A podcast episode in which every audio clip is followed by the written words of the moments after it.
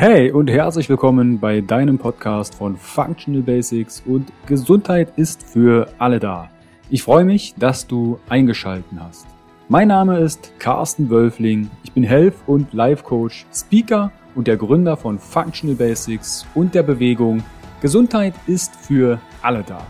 Functional Basics vereint dir die besten und effizientesten Werkzeuge, erprobte Schritte und authentische Experten aus verschiedenen Fach- und Lebensbereichen, sodass du deine Ziele nachhaltig erfolgreich erreichst und das Leben erlebst, was du dir wünschst. Erhalte die richtigen Tools und Impulse und kreiere gemeinsam, entspannt und flexibel Schritt für Schritt deine Basis für mehr natürliche Gesundheit, Entfaltung deiner Persönlichkeit, mehr Bewusstsein und Lebensfülle. Functional Basics ist quasi dein Fundament, um richtig gesund, glücklich alt zu werden. Weitere exklusive Informationen zur Folge findest du in den Show Notes und auf meiner Homepage www.functional-basics.de. Teile den Podcast im Social Media. Warum? Gesundheit ist für alle da. Ich wünsche dir viel Spaß bei dieser Folge. Dein Carsten.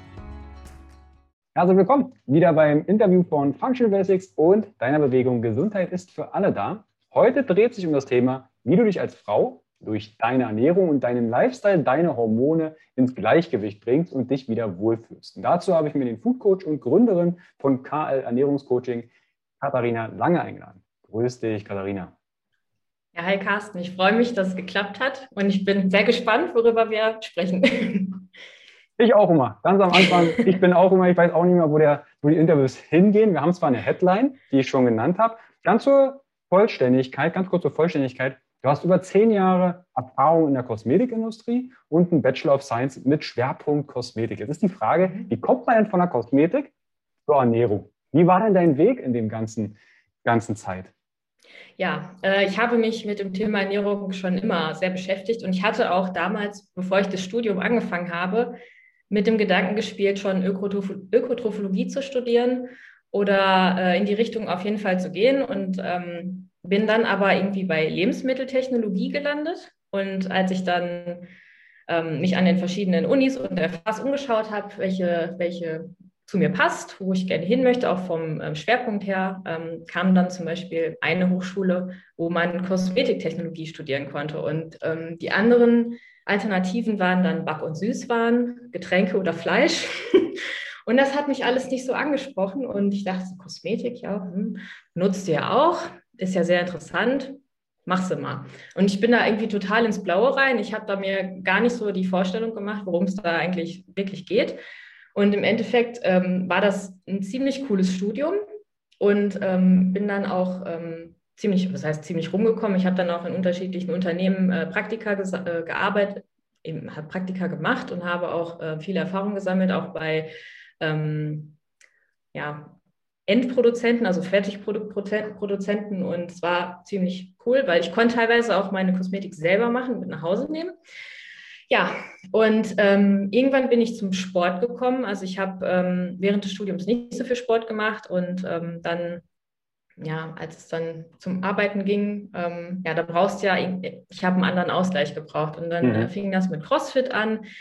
Und als es dann mit CrossFit losging, da setzt du sich, dich ja automatisch mit dem Thema Ernährung auseinander, weil ähm, erstmal musst du leistungsfähig sein. Das heißt, du musst dich schon ganz gut ernähren und auch ausgewogen, damit du überhaupt die Leistung bringen kannst. Und ähm, ich selber war auch mit meinem Körper nicht so zufrieden. Also ich war, ich war zwar gesund, aber ja, das ist ja bei Frauen immer so, die finden immer was an sich, was sie nicht so schön finden oder wo sie Potenzial sehen, wo sie sich was verändern können. Und ja, dann habe ich mich sehr mit dem Thema Ernährung befasst, ähm, habe da auch ähm, ziemlich harte Phasen hinter mir, also habe auch ähm, mit Tracken und ähm, ich kann schon fast sagen, das ging schon in so eine leichte Essstörung, also so richtig Kontrollzwang, dann äh, da wieder von wegzukommen, ähm, auch auf den Körper zu hören, dann auch aufs intuitive Essen äh, mehr einzugehen, äh, sich selbst sein und ähm, ja, dann habe ich mich dann habe ich gedacht, so jetzt brauchst du irgendwie noch eine Ausbildung, weil ich meine, du hast zwar selber schon sehr viel Erfahrung gesammelt und du kannst es ja auch ähm, weitergeben an andere, aber irgendwie muss da noch was was Handfestes dazukommen. Und dann habe ich eine Food Coach Ausbildung gemacht und habe dann angefangen, bei uns in der CrossFit-Box erstmal die Athleten zu betreuen, dass die dann auch, je nachdem, was sie erreichen wollten, ob die jetzt Kraft aufbauen wollten oder Körperfett reduzieren wollten, habe ich dann mit denen ähm, gearbeitet. Und dann habe ich irgendwann festgestellt, ähm, beim Thema Ernährung kommst du irgendwann, kommst du irgendwann an einen Punkt, da geht es nicht weiter. Und dann kommt das Spiel, oder da kommen Hormone ins Spiel und ähm, auch dein Lebensstil und ähm, oder auch Mindset. Das hat dann auch für mich eine extrem große Rolle eingenommen. Und ja, deswegen sage ich immer, es ist viel mehr als nur Ernährungscoaching. Es hat damit angefangen und es ist mittlerweile so ein, ähm, ja, so ein Riesending. Mhm. Ja, und so, ja, so kam ich dann von, von der Kosmetik zur Ernährung und habe mir dann aber gedacht, ähm, auch wenn ich jetzt ähm, nicht mehr in der Industrie arbeite, kann ich ja das Wissen, was ich da äh, mir angeeignet habe, ja trotzdem nutzen und das auch in meinem Coaching anwenden. Und gerade auch für Frauen, ähm, Thema Hormone und Kosmetik und was sich da auch alles beeinflussen kann. Deswegen dachte ich, das ist auch ein ganz spannendes Thema. Deswegen mache ich mit meinen ähm, Coaches auch gerne mal so eine Kosmetikanalyse auf jeden Fall. Und ja, das ist aber nur ergänzend. Also das große Hauptthema ist Ernährung und Gesundheit und Balance finden, ja. ja. Aber der letzte Begriff Balance finden ist, glaube ich, weil du sagst, ne, du hast auch die Phasen mit Tracking und Co. Ich bin da vollkommen bei dir, auch wenn das jetzt primär vielleicht ein Interview für die Damenwelt ist. Falls du männlich bist, hör trotzdem weiter zu, weil viele wissen gar nicht, dass ich in meinem Studium, also zwischen 2007 und 2011, als Model gearbeitet habe bei Bruno Banani. Und Echt? Ja, Ach, ja. Auch wenn man es mir nicht mehr ansieht, ist schon einige Jahre her. Also ich bin mit Unterwäsche durch die Gegend gelaufen und ich hatte sehr viele Kosmetiker. Ich, es gab mhm. äh, einen, einen Weihnachten, da bin ich mit meiner Schwester nach Dubai geflogen. War so, wir wollten Familie aus dem Weg gehen und haben dann Dubai verbracht, war 2008 oder 2009, und da haben wir unsere Kosmetiker aufgebahrt. Ich habe gewonnen. Echt? Augenroller, Bartöl, alle möglichen Haarpasten und was weiß ich was. Und als ich dann mich auch mit Thema Entgiftung und beschäftigt habe und Hormone, dachte ich, Alter, was schmierst du dir eigentlich da auf die Haut? Und dann war ich dann quasi genau das Gegenteil. Zack, bin ich in eine Naturdrogerie, habe da Beratung gegeben, habe geguckt, was es für Naturkosmetik und so gibt. Und ich bin jetzt seit einem fast einem Jahr komplett Puh-frei. Nennt man das Puh? Nee, Puh heißt, glaube ich, Kaka. Ja, ich weiß, was du also, meinst. No Puh. No Puh. No, ja, ja, ja. Also keine Haare, äh, keine Haare waschen. Ähm, nicht, dass jemand denkt, ich war ein Jahr nicht auf Klo. Ähm, keine Haare waschen. Und das ist eine Umstellung, aber es geht. Aber vielleicht können wir nachher das Thema Kosmetika nochmal, was das mit den Hormonen zu tun hat, mit reinbringen. Lass uns mal in das Thema Hormone reinschauen. Und zwar, eine Frage aus der Community ist, wie entstehen denn überhaupt Hormonstörungen? Warum sind unsere Hormone in der heutigen Zeit, 21. Jahrhundert, so in Anführungsstrichen gefährdet? Ja, es gibt ja sehr, sehr viele ähm, Einflüsse, denen wir ausgesetzt sind. Und ähm, so eine Hormonstörung ist ja eigentlich immer eine Antwort auf Stress oder auf Stressreaktionen, die du äh, im Körper erfährst.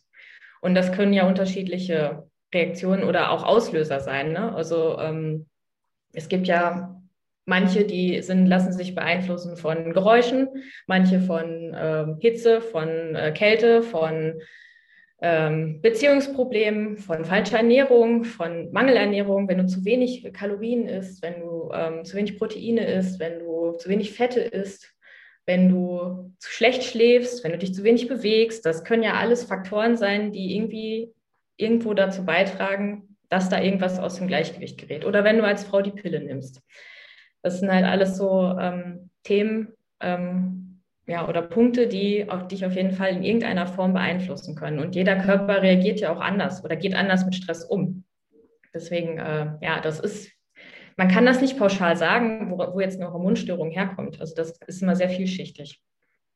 Aber du hast gerade das Thema Stress in die Waagschale gelegt. Das heißt, am Ende kann ja alles uns stressen. Ich glaube, im Juli ja. 2021 jetzt ist die Pille 80 Jahre alt geworden.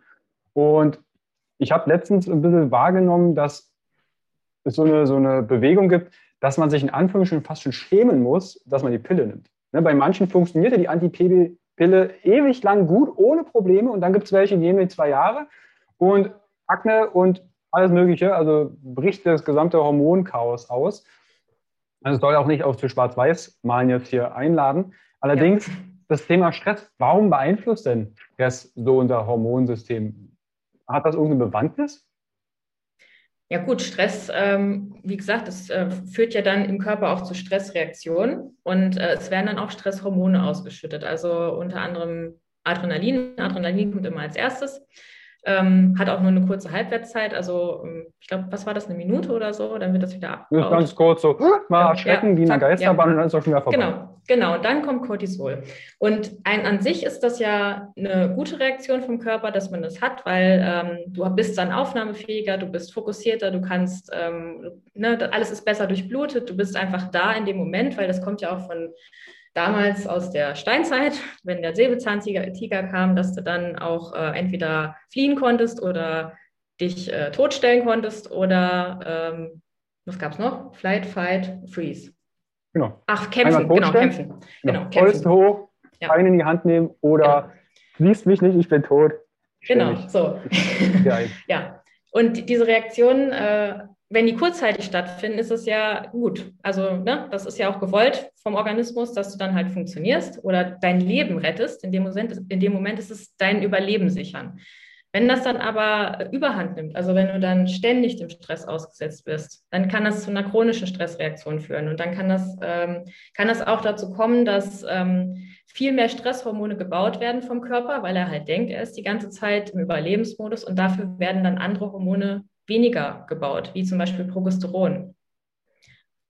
Oder äh, ja, genau. Oder Testosteron ja auch, ne? Ja. Hm. Also die ganzen Steroidhormone, genau. was du gerade, glaube ich, beschreibst, so der Pregnenolon-Stil, das ist ja eine, eine, ein Modell, oben unsere Ressourcen, dann haben wir quasi die Abzweigungen, was daraus gebaut wird. Da haben wir einmal das Stresshormon Cortisol, mhm. aber auch die Sexualhormone in unseren Sexualhormonorganen, äh, ne, also Eierstöcke oder die Hoden und dann fehlen die Baustoffe. Jetzt sind wir bei Baustoffen. Stress verändert also irgendwie die, ich sag mal, die Werkzeugkiste des Bauens der Hormone. Du bist der Ernährungscoach. Gibt es irgendwelche Sachen, die ich essen sollte oder auf dem Teller haben sollte, um meine Hormone zu unterstützen? Weil das ist zum Beispiel auch eine Frage aus der Community. Was kann ich denn tun, um meine Hormone zu unterstützen? Ähm, generell möglichst unverarbeitet essen, möglichst frisch essen, möglichst mikronährstoffreich, ähm, also viel Gemüse, viel Obst. Dann natürlich darauf achten, dass man ähm, ausreichend gute Fette zu sich nimmt, weil Fette, also ne, auch gutes Cholesterin, weil Cholesterin ja auch ein Baustoff ist für die äh, Steroidhormone. Ähm, ja, und dann natürlich noch auf gute Proteinquellen achten, weil auch Protein äh, Protein ist ja der Baustoff deines Körpers, also es ja, kommt hier in jeder Zelle vor und äh, ist wichtig, ist einfach wichtig für, für alles. Ja. Aber am Ende sind wir ja nichts anderes als ein Haufen Aminosäuren zusammengekleistert. Also wir sind ja nichts anderes als ein Eiweißhaufen, wenn man es so möchte. Ja. Nur jede Zelle besteht ja auch unterschiedlich draus, ne? Haarzelle, Augenzelle und Co. ist alles genau. Eiweiß. Ja. Hast du da vielleicht ein paar Zahlen, die du auch vielleicht erfahrungsgemäß deinen Klientinnen an die Hand gibst und sagst, hey, achte mal drauf, angenommen, du trackst. Mal angenommen, du nutzt das. Ähm, Gibt es da irgendwelche Zahlen, an die man sich orientieren kann?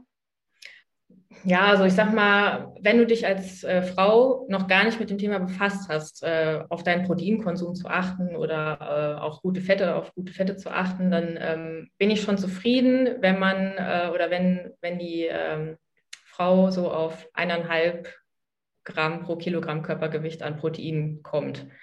Am Anfang ist das halt schwierig, weil wenn du dich vorher noch nie wirklich damit befasst hast, dann, es gibt ja auch so, habe ich mal gehört, den Satz, den fand ich auch ganz passend, wenn du nicht weißt, ähm, wie viel Protein du isst am Tag in Gramm, dann isst du auch zu wenig. Also wenn du dich halt vorher noch nicht mhm. damit beschäftigt hast. Wenn du es eine Weile gemacht hast, dann kannst du ja auch irgendwann, ähm, ich meine, dann hast du ja so einen Rhythmus drin, dann weißt du ja, welche Lebensmittel ähm, du essen kannst, dann brauchst du das ja alles nicht mehr. Dann hast du dafür auch ein Gespür und ein Gefühl.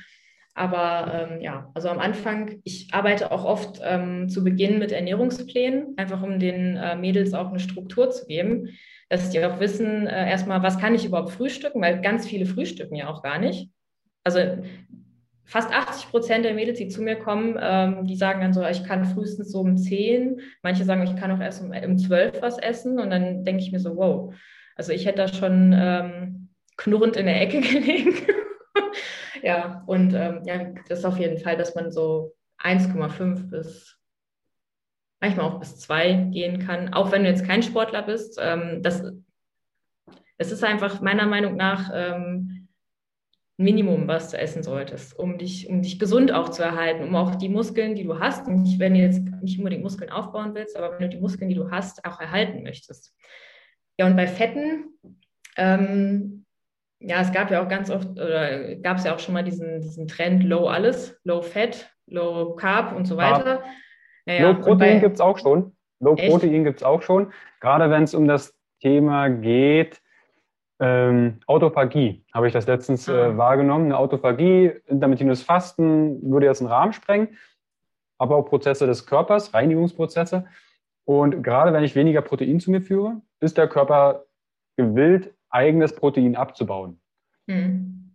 Ist natürlich sehr ja, kontrovers zu betrachten, je nachdem, ja, aus welcher Ziel und Perspektive ich das Ganze betrachte. Aber mhm. zurück zu Proteinen. Äh, genau, Protein. Ah nee, wir waren schon bei Fetten.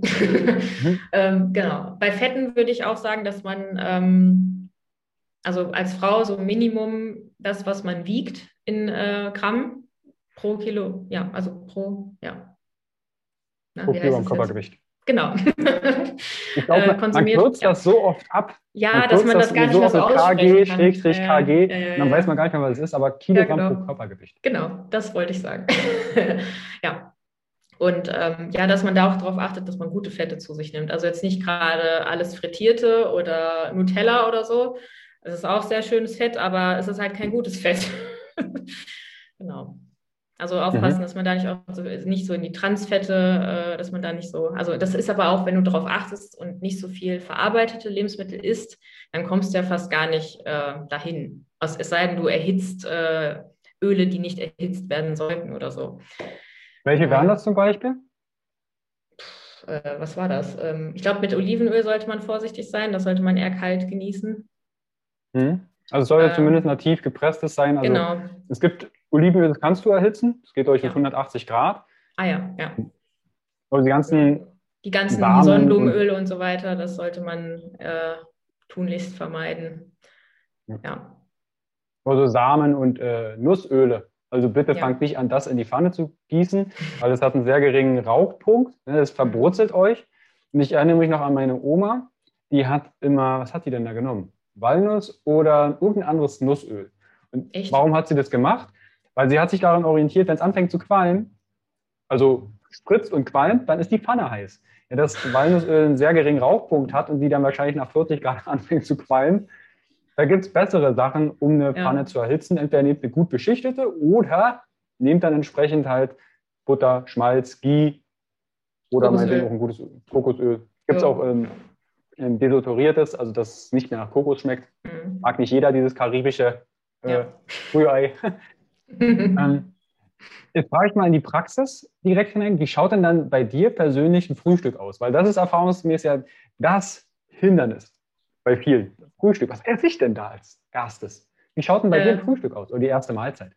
Ähm, die ist äh, protein- und fetthaltig. Also relativ viel Protein und relativ viel Fett. Also ähm, das ist natürlich ein bisschen Hardcore, ähm, was ich manchmal mache. Also ich esse auch Hackfleisch zum Frühstück. ja, ähm, muss, muss man nicht machen, kann man machen.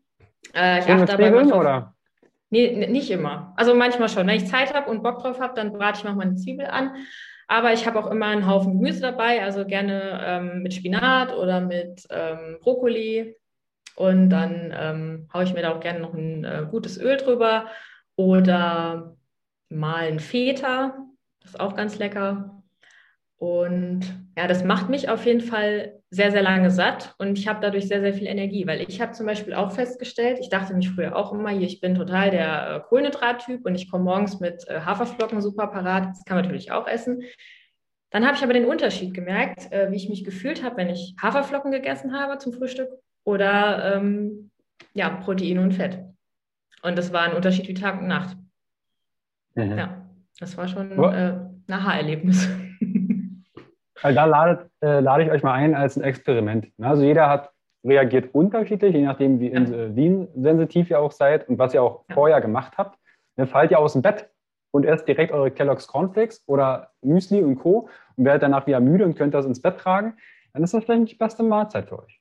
Mhm. Vielleicht. Ja. Habt ihr vorher eine CrossFit-Einheit gemacht oder äh, Yoga auf dem Stand-Up-Paddle oder was auch immer, also irgendwas äh, Bewegungstechnisches, dann habt ihr da vielleicht bessere Chancen, nicht müde zu werden.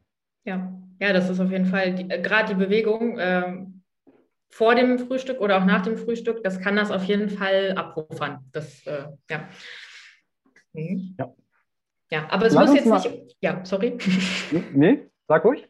Äh, ich wollte noch sagen, es muss jetzt natürlich nicht äh, das Hardcore, das Hardcore-Hackfleisch-Frühstück sein. Also man kann das auch anders gestalten. Also ähm, mit, ähm, man kann sich auch zum Beispiel so ein Paleo-Müsli machen, was so aus Nüsschen besteht und Samen und äh, man trinkt das dann mit, mit einem Kokostrink oder mit einem Hafer oder was, was auch immer, was man gerne so trinkt. Und ähm, oder man macht sich mal Eier zum Frühstück. Also das ist auf jeden Fall, es gibt da sehr, sehr viele Möglichkeiten. Ich hatte auch ein paar Mädels, die konnten am Anfang nichts Festes essen. Ich bin zwar kein Freund davon, Kalorien zu trinken, aber das war dann eine Ausnahme. Dann haben wir halt morgens auch mit Smoothies gearbeitet, dass wir dann, ähm, da war dann auch ein bisschen Kollagen drin oder ein Proteinpulver und ähm, Gemüse und Beeren. Und äh, das ging dann auf jeden Fall sehr gut. Und ähm, die haben dann auch gesagt, dass sie sich mittlerweile sogar aufs Frühstück freuen, obwohl sie vorher gesagt haben, oh nee, Frühstück, geh mir fort. Ja. Mhm. Also seht es vielleicht als Frühstück die erste Mahlzeit. Ne, es kann ja auch sein, dass jemand um 11 erst aufsteht, dann hat er das Frühstück verpasst, ja, dann ist es seine erste Mahlzeit. Ne, ja, genau. Wir sehen da, sind da vielleicht auf einem Nenner so dieses, wir geben den Mahlzeiten Namen anhand der Uhrzeiten wie Frühstück, Mittag, irgendwie in der Mittagszeit und dann Abend. Manche hängen ja noch die Mahlzeit dran, Abendbrot, ja, dann weißt du auch, was du essen musst. Ja. Also der Körper kennt nur Essen, Energieintake und ähm, Nährstoffe, das er lebt. Genau. Lass uns zurück auf die Hormone kommen. Es geht ja um das Thema Hormonbalance vorwiegend bei Frauen. Welche Hormone spielen denn bei der Frau vorwiegend eine Rolle? Also von was sprechen wir da eigentlich? Also hauptsächlich sprechen wir bei der Frau von Östrogen und Progesteron. Und ähm, das kann, also wenn alles im Balance ist, fühlst du dich gut, du kannst äh, sehr gut mit deiner Umwelt interagieren, du bist nicht fremdgesteuert oder so oder hast, ähm, ich sag mal, Zyklusbeschwerden, also wenn dein Zyklus regelmäßig ist und nicht schmerzhaft ist, wenn du keine, ähm, kein PMS hast, also keine Stimmungsschwankungen, wenn da alles so, wenn du dich einfach gut fühlst, dann ist da augenscheinlich alles im Balance. Erstmal. ja. Haben sehr viele aus der Community tatsächlich angegeben. Ich habe ja gefragt, wie sich ähm, so ungefähr 40 Prozent haben ein Thema mit den Hormonen, die abgestimmt haben. Und dann habe ich nachgefragt, wie merkt ihr das? Von Haarausfall, PMS, PCOS, ähm, Zyklus, Unregelmäßigkeiten bis Ausbleiben, Schmierblutungen, ähm, extreme Gereiztheit ähm, kam. Das sind so typische Dinge, das hat sich dann mehrfach wiederholt. Das sind ja also Anzeichen, dass irgendwo mit Östrogen, Progesteron, also bei den wir, vorwiegend weiblichen Hormonen, irgendwas nicht aus der in Balance ist. Jetzt ja. ist die Frage, wie sollten die sich denn miteinander verhalten? Ist das immer gleich oder verändert sich das? Das ist ja bei den Frauen etwas Besonderes. Ja, die Frau hat ja einen Zyklus und der Zyklus, ähm, ja, der ist, äh, ja, wie ist der Zyklus? Speziell. Ich also halt eine Frau. Ich finde ihn wunderbar. Ich wollte jetzt wunderbar sagen, ein Check-up wie so ein Check-up, wir haben den irgendwie nicht. Den haben wir verpasst ja. als Mann. Ja. ja, es gibt doch diese Grafik, äh, wie der Zyklus beim Mann aussieht. Das ist einfach nur so eine Linie und bei der Frau geht es dann so. Hui, hui. ja. Ja, also das mit der Stimmung übereinstimmt. Nein, nein, Gottes Willen, nicht jetzt, nicht, dass ich jetzt gleich böses Feedback bekomme. Ja, ähm, also der Zyklus beginnt mit der Menstruation. Und ähm, nach der Menstruation folgt die Follikelphase und da fängt an, das Östrogen zu steigen. Und das ist auch gut so, weil das Östrogen bringt dann auch den ähm, Eisprung. Und dann nach dem Eisprung ähm, steigt das Progesteron, weil das wird ja aus dem Ei quasi freigesetzt. Und das Östrogen fällt langsam ab. Und wenn das dann Richtung ähm, Menstruation wieder geht, fallen dann alle Hormone so ein bisschen ab. Und dann während der Menstruation hast du den Hormontiefstand und dann fängt es wieder von vorne los. Und ähm, jede Phase hat so ihre ja, ihre Eigenschaften, ihre Besonderheiten. Also wenn du jetzt ähm, die, äh, während der Menstruation, da bist du ja meistens so, also mir geht es zumindest so, ich bin dann so ein bisschen in mich gekehrt, ich reflektiere viel, ich analysiere viel und ich bin dann auch so, manchmal will ich dann auch ähm, weniger unter Menschen sein. Und ähm, dann, wenn dann das vorbei ist und die ähm, Follikelphase beginnt und Östrogen steigt, dann fühlst du dich besser, du bist energetischer, du bist ähm, also ja, du bist einfach gut drauf und dann um den Eisprung herum bist du, habe ich meistens so den, äh, ja, wie so den Höhepunkt. Äh, ich fühle mich dann sehr gut, ich habe sehr gute Laune, ich bin dann auch sehr kommunikativ. Also ich habe dann auch gerne mit Menschen zu tun. Das strahlt es natürlich auch aus und ganz, das ist total faszinierend, dass man das bei Frauen, also wenn die so einen äh, wirklichen ähm, natürlichen Zyklus haben, dann siehst du denen das auch an, wenn die Eisprung haben. Dann sind die einfach schöner irgendwie oder du nimmst die schöner wahr. Das ist einfach so. Und ähm, ja, dann nach der nach dem Eisprung ähm, kommt die Lutealphase, also wo dann ähm, ja, die Hormone dann wieder so langsam, also wo, wo das Progesteron dann steigt, genau, und ähm, dann zum Ende hin, wo die Hormone dann so langsam wieder abfallen. Und in der, äh, dieser Phase ähm, ist das bei mir so, dass ich dann viel ähm, so zu, zu Ende bringe. So. Also ich schließe gern Projekte ab, ich mache dann auch gern so, ähm, ja, die Buchführung oder sowas. Ne? Also, dass man halt so Dinge einfach abschließt und dann bist du bereit für was Neues. Und dann geht es halt wieder mit der Menstruation los. Genau. Und so ist es ähm, ja, bei dem Zyklus. Ich finde das immer wieder faszinierend.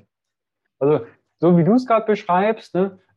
manche vergleichen das, ich kenne auch diesen Jahreskalender, den man pro Zyklus dann hat, ne? Winter, Frühjahr, Sommer, Herbst. Ne? Dieses Wintermann bringt das auch mit dem Neumond noch in Verbindung und Vollmond und abnehmendem Mond und und. Finde ich total spannend. Jetzt ist aber das Thema, nicht jede Frau hat ja einen gleichbleibenden Zyklus. Manche haben Schmerzen, manche sagen, hey, das haut nicht richtig hin. Was kann denn diese Östrogene und das Progesteron beeinflussen? Jetzt haben wir Stress schon mal besprochen. Ernährung. Eine Frage ist zum Beispiel das ganze Thema Östrogendominanz. Da kommen wir vielleicht dahin, wo du ursprünglich mal herkamst. Was kann denn zu einer Östrogendominanz führen? Ähm, ja, wir sind ja ähm, mittlerweile auch sehr, sehr vielen ähm, Umweltgiften ausgesetzt. Also du kannst es ja fast gar nicht mehr vermeiden. Also wenn du äh, zum Beispiel Leitungswasser trinkst, ähm, das wird ja zum Beispiel gar nicht rausgefüllt, diese äh, gefüllt, gefiltert, diese ganzen äh, Medikamentenrückstände und äh, Du kannst, also da kann definitiv, äh, können Östrogen enthalten sein, genauso wie in Plastik, in Weichmacher, ähm, in Kosmetikprodukten. Da hatten wir wieder, hätten wir es wieder, da schließt sich dann auch der Kreis. Ähm, die ähm, enthalten Konservierungsmittel, die teilweise wie Hormone wirken können oder auch UV-Filter, die wie Hormone wirken können. Und ähm, alles, was du ja auf die Haut aufträgst, das nimmst du auf. Und ähm, ich habe irgendwann, ich weiß nicht mehr, wo ich das gelesen habe, dass eine Frau im Jahr zwei Kilogramm Chemikalien im Schnitt durch die Haut aufnehmen kann. Das muss man sich mal, das muss man sacken lassen. Zwei Kilo. Und das hat ja, das hat ja alles einen Effekt in irgendeiner Form, ne? Und ähm, viele wissen, also viele Frauen haben da vielleicht auch gar nicht so das äh, Gespür für, dass es so sein kann. Also gerade was die Kosmetik angeht, weil das benutzt du ja tagtäglich. Das benutzt du morgens, mittags, abends vielleicht, keine Ahnung. Und ähm, ja, ich mittlerweile. Vielleicht ich, jemand, ich sehe den ja schon eine oder einen zuhören, äh, hört den Podcast oder das Interview, macht sich gerade Lidschatten drauf und sagt, verdammt, wieder 5 Gramm, die ich aufnehme. Bevor die Leute jetzt ungeschminkt rausrennen und dann vielleicht Ne, manche legen ja auch bestimmte Masken auf. Das ist ja nicht böse gemeint, sondern ja. in bestimmten Anlässen ist das ja auch vollkommen legitim. Ähm, bevor ich jetzt die Kosmetik einfach im Müll haue und nicht mehr das Haus verlasse, hast du da vielleicht direkt einen Impuls, was ich stattdessen nehmen könnte? Also ich sag mal, du musst nicht direkt die ganze Kosmetik irgendwie in die Tonne kloppen. Du kannst ausgewählte Kosmetik nutzen. Also ich, ähm, also du kannst zum Beispiel, es gibt äh, mittlerweile eine App, ähm, die nennt sich ToxFox oder auch bei CodeCheck kannst du das machen, dass du äh, deine Kosmetikprodukte scannen kannst. Da sind ähm, meines Wissens nach, glaube ich, 28 ähm, potenzielle Stoffe drin gelistet, die ähm, hormonell wirksam sein können. Es gibt mit Sicherheit auch noch, also es gibt mit Sicherheit auch Inhaltsstoffe, die noch andere Einflüsse haben. Also das ist jetzt speziell auf Hormone, ähm, ähm, ja, das heißt ausgelegt, ja, ausgelegt, ja. Ähm, und wie gesagt, du kannst dann, gehst in DM und guckst halt die Produkte, die du kaufen möchtest, hältst gerade ähm, das Handy davor und scannst gerade ähm, den Barcode und dann sagt er dir, wie sicher das Produkt für dich ist. Also ist da irgendwas drin, was jetzt wirklich bedenklich ist oder ähm, ein bisschen bedenklich. Also ich glaube, da gab es Rot, Gelb, Grün, wie so eine Ampel auch, so ein Ampelsystem.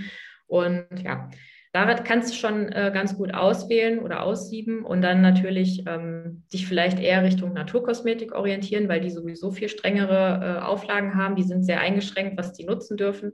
Und, und generell auch alles, was du im DM kaufen kannst, ähm, die sind sehr ähm, ja, streng mit den Produkten, die die ins Sortiment nehmen. Also da ist alles Minimum Ökotest gut. Was schlechter ist, wird gar nicht als ins Sortiment genommen.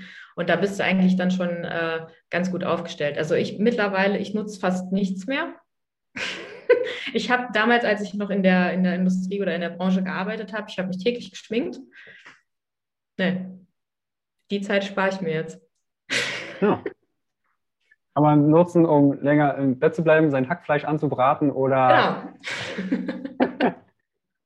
oder Sport zu machen. Aber wenn jetzt jemand sagt, hey, jetzt scanne ich da meine Kosmetik durch, von Lippenstift, Mascara, Bartöl, was auch immer. Ähm, und jetzt merke ich, boah, krass, kann ich alles nicht mehr verwenden. Jetzt sagst du Naturkosmetik. Ähm, ist das irgendwie gekennzeichnet, was natürlicher sein könnte in der Kosmetik? Oder hast du da vielleicht auch irgendwelche ja, Empfehlungen, wo man mal nachschauen kann, in welcher Ecke?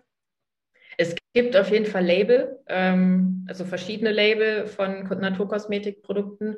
Ähm, die unterscheiden sich dann alle so ein bisschen mit ähm, unter oder darin, in äh, wie weit, also diese, wie weit die begrenzt sind in der Auswahl der Rohstoffe. Und ähm, ja, also EcoCert ist zum Beispiel eine ganz gute Sache oder BDIH oder was gibt es noch? Ähm, es gibt noch dieses Kosmos Standard. Äh, ja, Kosmos, Kosmos genau, so genau. Kosmos ist quasi der Über, das ist der Überbegriff für diese ganzen äh, Untergruppierungen, ähm, genau. Ähm, ja. Also wenn du dich da. Da gibt es einige, ja. Ja, ja, auf jeden Fall. Und ähm, was ich aber noch ähm, hinzufügen würde, ist, dass du ähm, vielleicht auch ein bisschen darauf achtest, dass es nicht so mega parfümiert ist, weil äh, auch die Duftstoffe haben einen Einfluss und ähm, die wirken jetzt vielleicht nicht hormonell, aber die haben trotzdem einen Einfluss auf dich. Und Kosmetik sollte eigentlich nicht riechen. Also alles, was du benutzt, das sollte eigentlich ähm, duftneutral sein. Weil auch, auch äh, diese ganzen ähm, ja, ähm, Duftstoffe und auch teilweise ätherische Öle, auch wenn jetzt die gerne verwendet werden, gerade in Naturkosmetik, die können unter Umständen bei manchen äh, Personen auch zu Irritationen führen, weil die halt auch die Haut reizen können. Und da sollte mhm. man auf jeden Fall immer äh, so ein bisschen drauf achten, dass man da auch vielleicht ähm, eher dezente, wenn, wenn dann Duft drin ist, dann dezent und ähm, ja. Mhm. Also haben wir einmal die externen also Xenohormone oder endokrine Disruptoren, was die Östrogendominanz ja, begünstigen kann. Gibt es noch äh, weitere Ursachen, was eine Östrogendominanz befeuert und sagt, hey, Jetzt habe ich meine Kosmetika schon weg. Ich äh, schminke, ich gehe nur noch ungeschminkt raus und ich habe trotzdem noch eine Östrogendominanz. Was hätte ich denn, was könnte ich denn noch im Auge haben?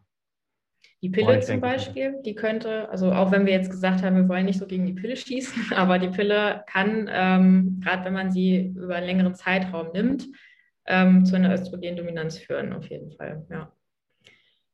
Und ich selbst mhm. hatte das nämlich auch. Ich hatte ja auch ähm, über zehn Jahre die Pille genommen und mir ging es da ähnlich. Also ich hatte auch, also ich hatte nicht nur, dass ich sehr, sehr starke Menstruationsbeschwerden hatte, ähm, ich hatte auch ähm, ähm, sehr starke Stimmungsschwankungen. Das ging auch schon so ein bisschen in Richtung depressive Verstimmung und ähm, also ich bin kein Beispiel dafür, wie man das absetzen sollte, weil ich weiß jetzt, wie man es besser macht, weil ich wusste das damals alles nicht. Und wenn ich jetzt die Wahl hätte, oder gehabt hätte, ich hätte mir auf jeden Fall Hilfe geholt, um das nicht, zu alle, nicht alleine zu machen. Also, weil bei mir ging das schon ein bisschen, äh, es war grenzwertig.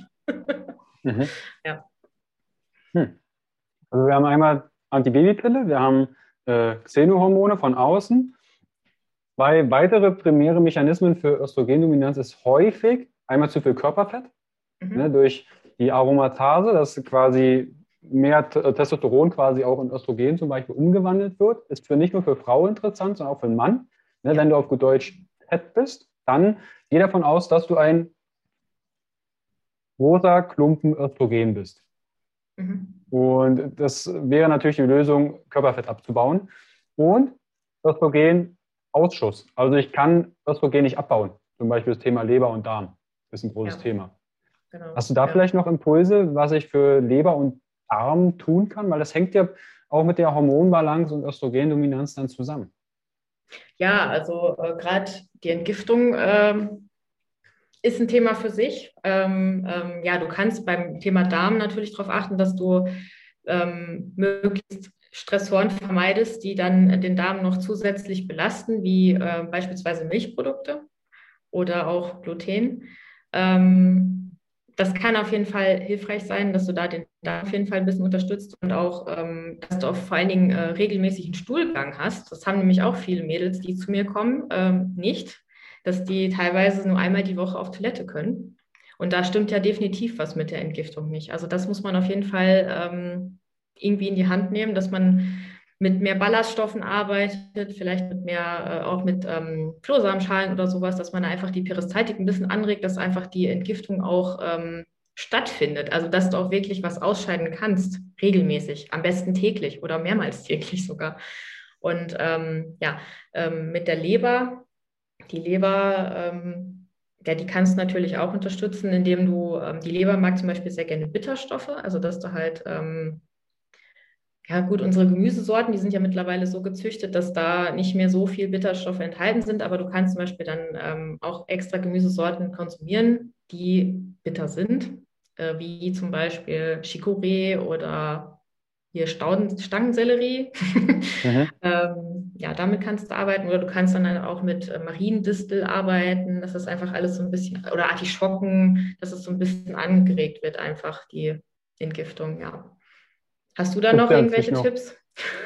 Ja, Artischocken und äh, Mariendistel gibt es ja auch als Tropfen, beziehungsweise mhm. auch als, ich sag mal, Tinktur. Also nicht Tinktur, sondern kannst du dann trinken. Mhm. Wie so ein Kräuterschnaps, bloß ohne Schnaps.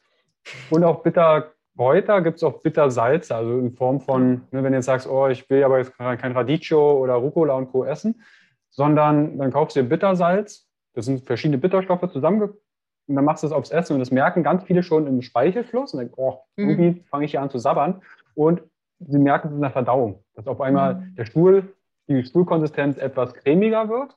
Ne? Wahrscheinlich schalten jetzt die ersten ab. Dann von cremig, cremigen Stuhl.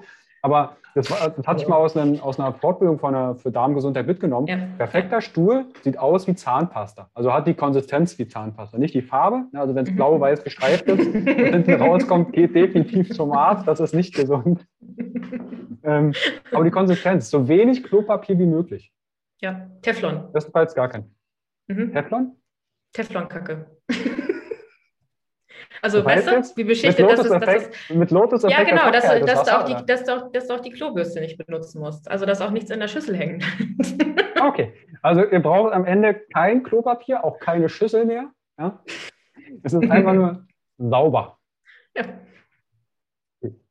Also, wir haben die Leber, wir haben den Darm, also die Entgiftungsthematik für Östrogendominanz. Ähm, einmal in der Woche Stuhlgang ist definitiv zu wenig. Es gibt die Leute, die so Richtung Heimscheißer unterwegs sind. Also auch das meine ich liebevoll. Ja, wir hatten in der Sportreha ganz häufig Leute, die einmal, die sahen nicht ganz so richtig frisch aus im Gesicht, die Augen gelblich. Was haben wir mit denen gemacht? Hier hast du ein Trampolin, hüpf mal ein bisschen. Und dann sind die da rumgebounced. Nach fünf Minuten veränderte sich auf einmal die Gesichtsfarbe und sie sind weggerannt. Und dann kamen sie lächelnd wieder und äh, also auch Bewegung ist für die Peristaltik enorm ja, wichtig. Auf jeden Fall, ja, ja, ja. ja. Okay. Also Östrogendominanz, mache ich mal einen kleinen Haken ran.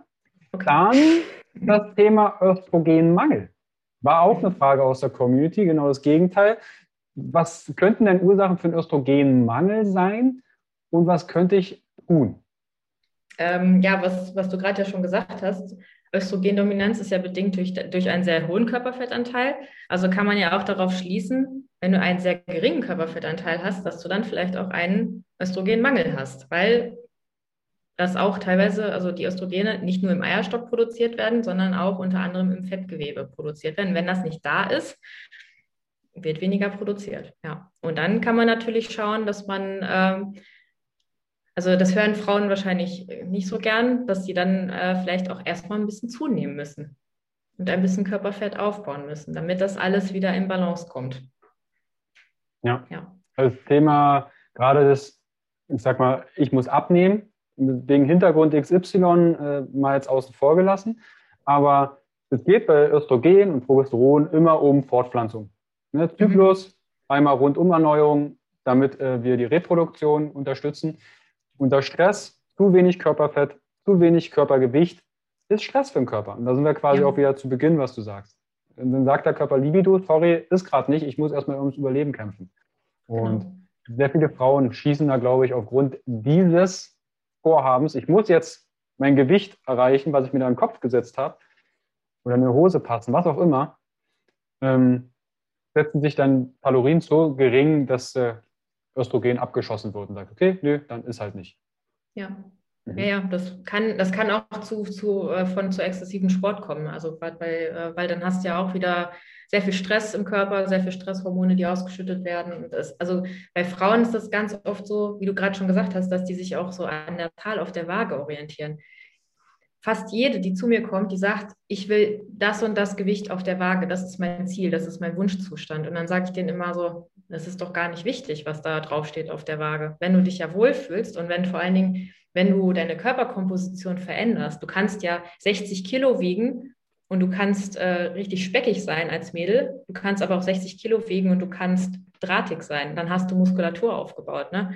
Und das sehen die erst am Anfang gar nicht. Da muss man denen erst erstmal so ein bisschen äh, verdeutlichen, dass es wirklich nicht nur auf die Zahl auf der Waage ankommt, weil dein Gewicht gerade bei Frauen, das schwankt ja auch ständig, auch im Zyklus. Ne? Also bei mir ist es zum Beispiel so, wenn es Richtung Periode geht, ich habe dann auch mal ein Kilo mehr von heute auf morgen oder sogar zwei.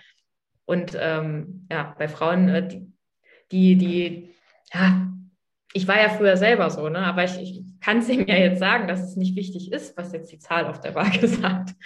Ja. ja. Also gut, dass du es auch nochmal sagst, die Körperzusammensetzung. Aber auch wenn ich mich täglich in den Spiegel anschaue, dann sehe ich diese Körperkompensation, äh, nicht Kompensation, Zusammensetzung sehe ich das nicht. Macht ein Bild, messt Umfänge, wenn ihr das Ziel habt, ähm, dass ihr das entsprechend auch verfolgt. Weil die Waage, Schwerkraft ist immer das Gleiche.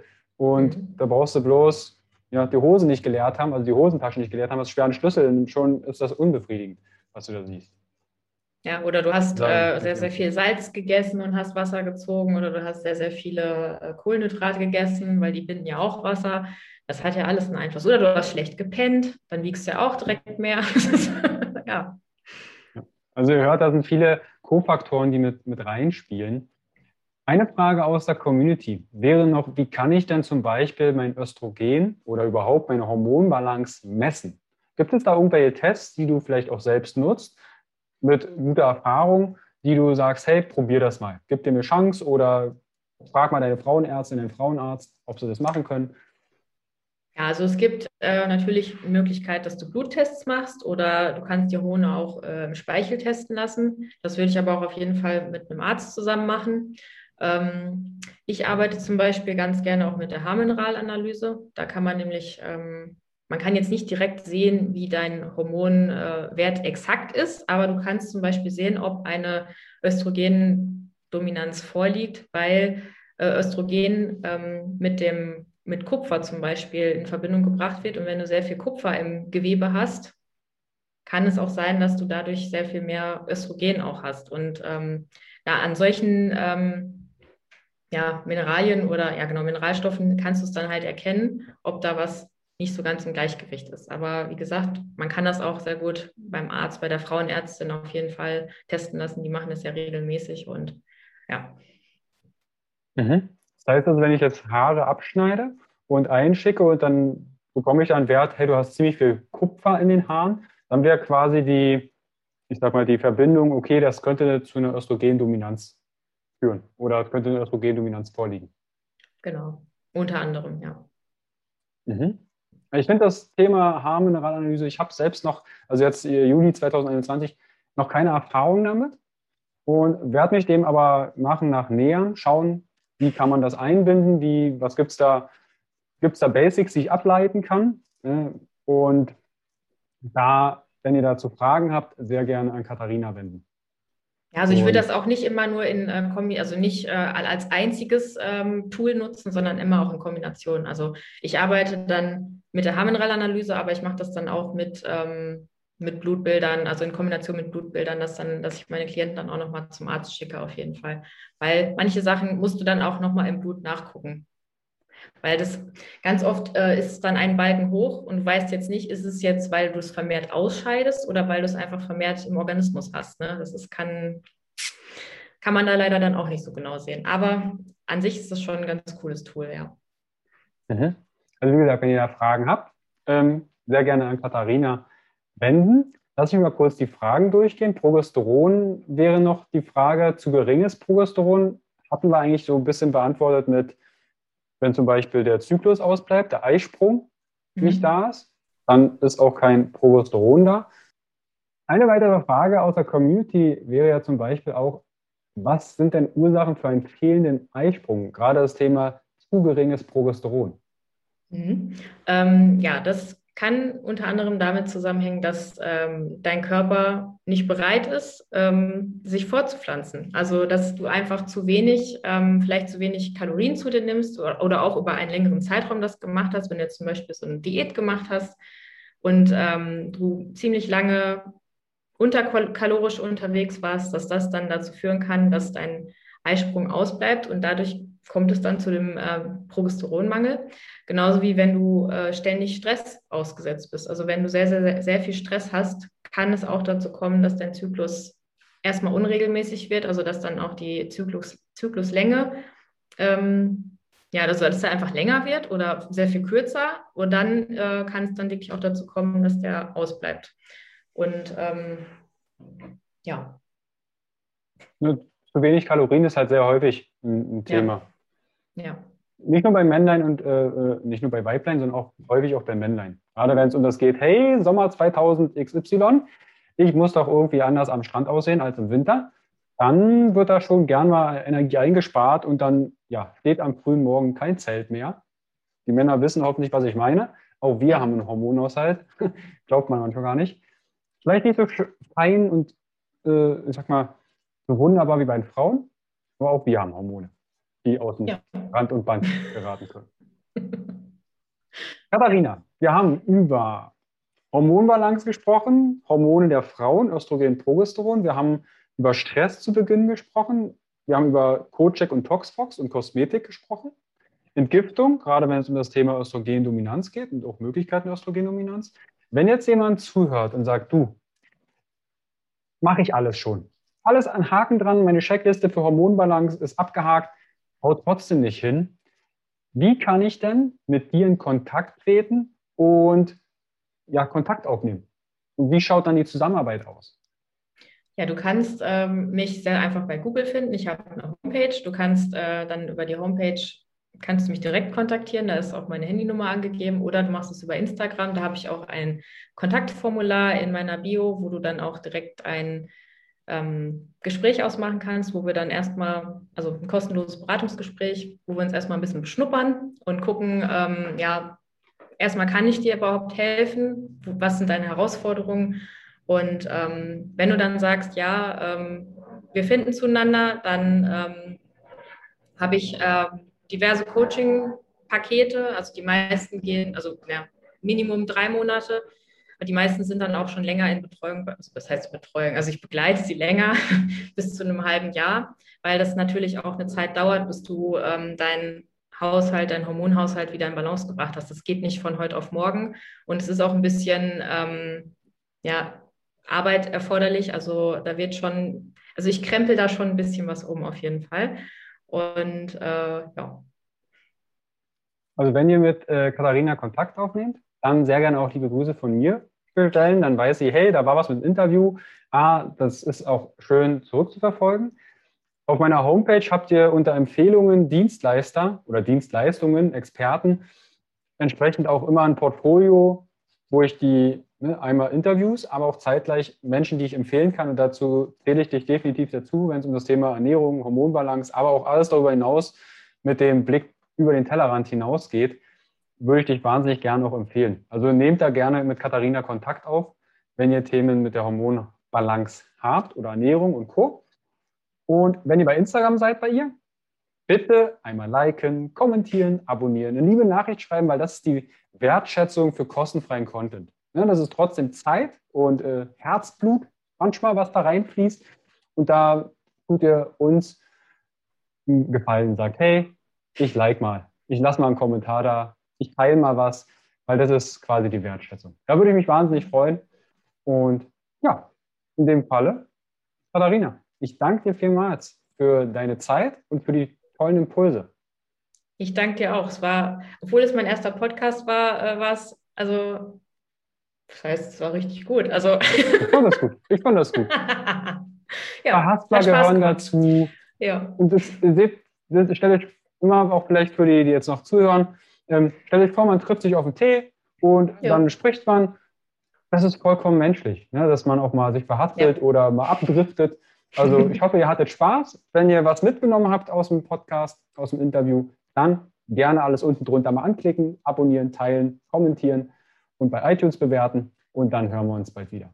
Katharina, einen wunderschönen Tag. Das wünsche ich dir auch. Mach's gut. Ciao. Hi und vielen lieben Dank für dein Vertrauen und deine kostbare Zeit. Mit dem Podcast von Functional Basics schiebe ich meine Gesundheitsrevolution Gesundheit ist für alle da weiter an. Wenn dir die Folge gefallen hat, dann bewerte meinen Podcast gerne bei iTunes. Du hast kein iTunes? Kein Problem. Mach einen Screenshot vom Podcast und teile diesen gern in Social Media, wie zum Beispiel Instagram und verlinke mich mit functional.basics und nutze den Hashtag Gesundheit ist für alle da Teile gerne den Podcast und Gesundheit mit deinen Freunden und Bekannten. Warum? Gesundheit ist für alle da. Du hast Anregungen für weitere Folgen oder Fragen? Dann schreibe gern an info at functional-basics.de mit dem Betreff Podcast und ich melde mich sehr gerne bei dir zurück. Du wünschst dir mehr Gesundheit, Lebensqualität und Performance im Beruf und Leben? Dann unterstütze ich dich als Coach sehr gerne. In den Show Notes findest du einen Link, wo du dein kostenfreies Beratungsgespräch mit mir vereinbaren kannst. Du bist Unternehmer, möchtest mehr über die Gesundheit und Performance für deine Mitarbeiter erfahren oder organisierst Events? Als Speaker und Trainer gestalte ich für dich interaktive und abwechslungsreiche Seminare, Workshops und Vorträge rund um artgerechte Gesundheit und Performance. Du möchtest von zu Hause mehr über deine Functional Basics erfahren? Dann melde dich für meinen Functional Basics Guide an und erhalte noch mehr Einblicke in die Welt natürlicher, der Gesundheit und Performance. Ich wünsche dir einen wundervollen Tag. Dein Carsten.